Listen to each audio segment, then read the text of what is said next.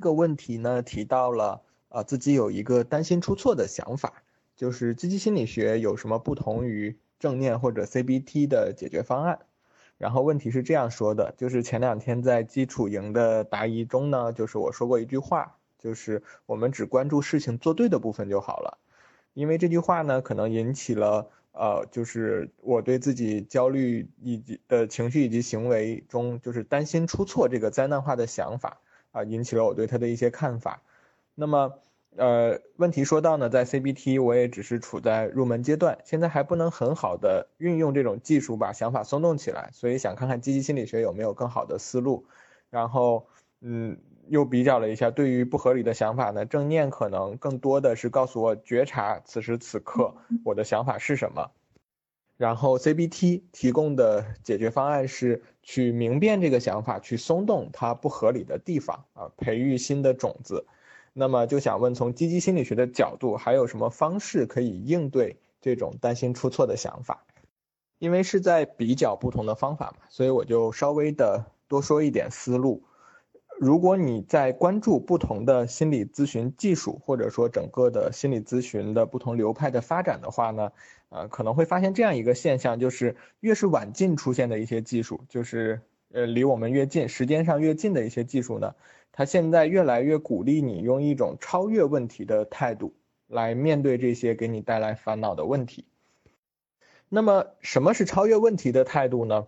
比如说现在有一些。接受过后现代取向的这种受训经历的咨询师，他们很喜欢开门见山的问一问的一个问题，就是在了解了你所经历的这些困扰之后呢，就是很喜欢问的一个问题是这样的，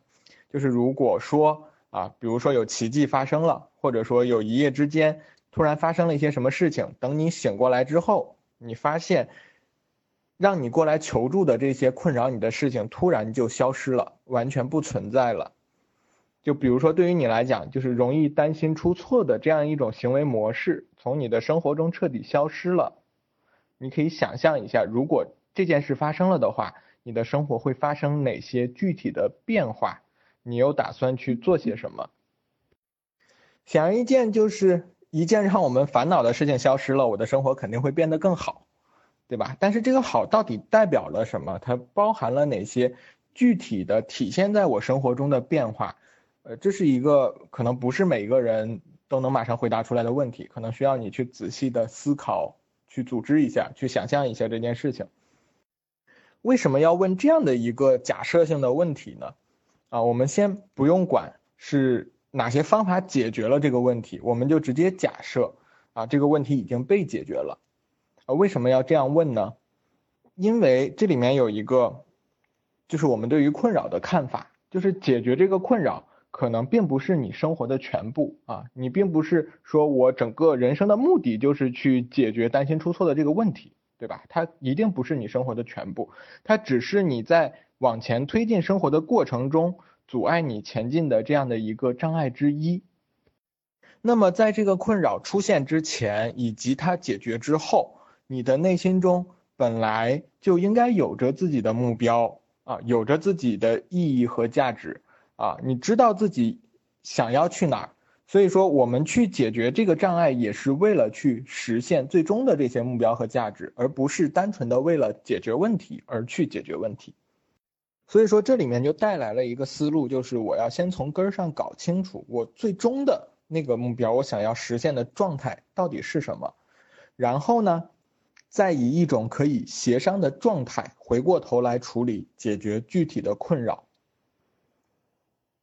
比如，对于我实现我最终的那个目标来讲，这个问题它是完全不可接受的吗？还是说在一定程度上是可以共存的啊？我可以暂时允许这个问题存在啊，并且呢，就是呃，让它不要太过于为难我，达到这种状态就可以了。我并不是想要把它彻底的消灭掉。然后接下来可以再去想，为了达到这种共存的状态啊，顺利的实现我的这种。美好的愿望，那么我现在可以做的到底是什么？我为什么要强调说，我先搞清楚自己最终要实现的那个目标，再回过头来看呢？那么回过头来看有什么不一样呢？它的区别就是，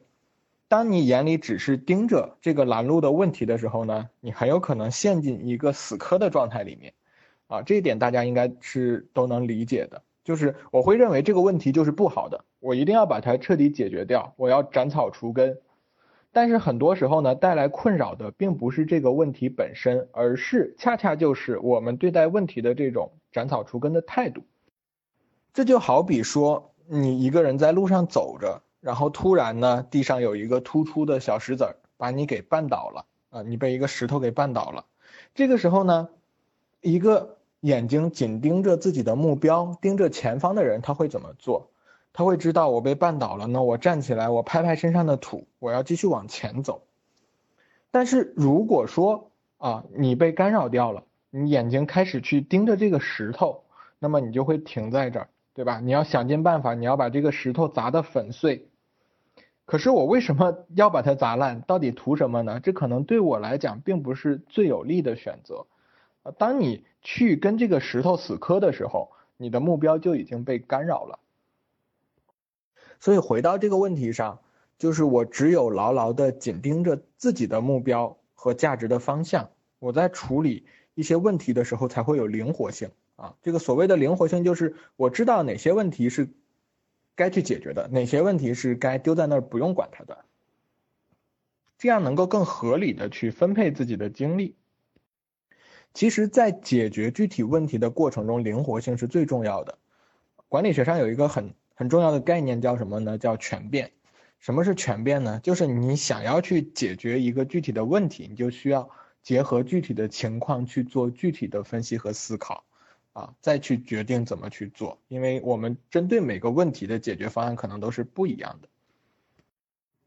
所以说，这可能也是我们说积极心理学有的时候一些思考的方式跟其他的心理学方法不太一样的地方。就如果你去看其他的。呃，这种心理学的技术啊，它可能更强调的是我如何去解决某些特定的问题啊，比如说我抑郁了该怎么办，我焦虑了该怎么办，我愤怒的时候该怎么办，它会有很多具体的这种技术和方法。但是积极心理学呢，它其实是在训练你的思维模式，它最关注的一点始终只有一个，就是你想干什么，你想怎么做。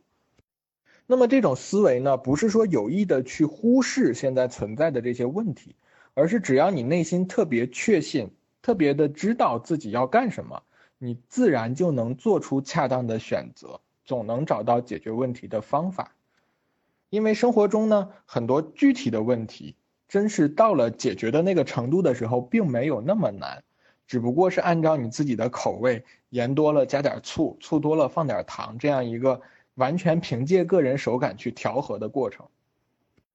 事实上呢，就是比如说在我们的行动营里面，也经常会发现，啊，因为我们前面几天在整理之前几期的答疑问题，几个主创都有这样的感觉，就是有好多提问，尤其是大家有的时候在行动营里面提问，可能写了好几百字，特别长的那种问题。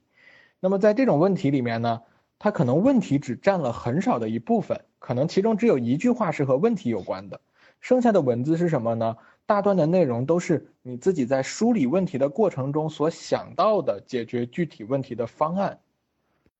所以说，很多时候你其实并不需要说有个人告诉你该怎么做，因为你已经想到了具体的解决方案。只不过是当你掉进问题的陷阱里的时候呢，可能需要有人在外面提醒你一下，就是你已经知道该怎么办了，但是因为你太在意那个问题本身。所以现在还没有看到你想出的这个解决方案呢。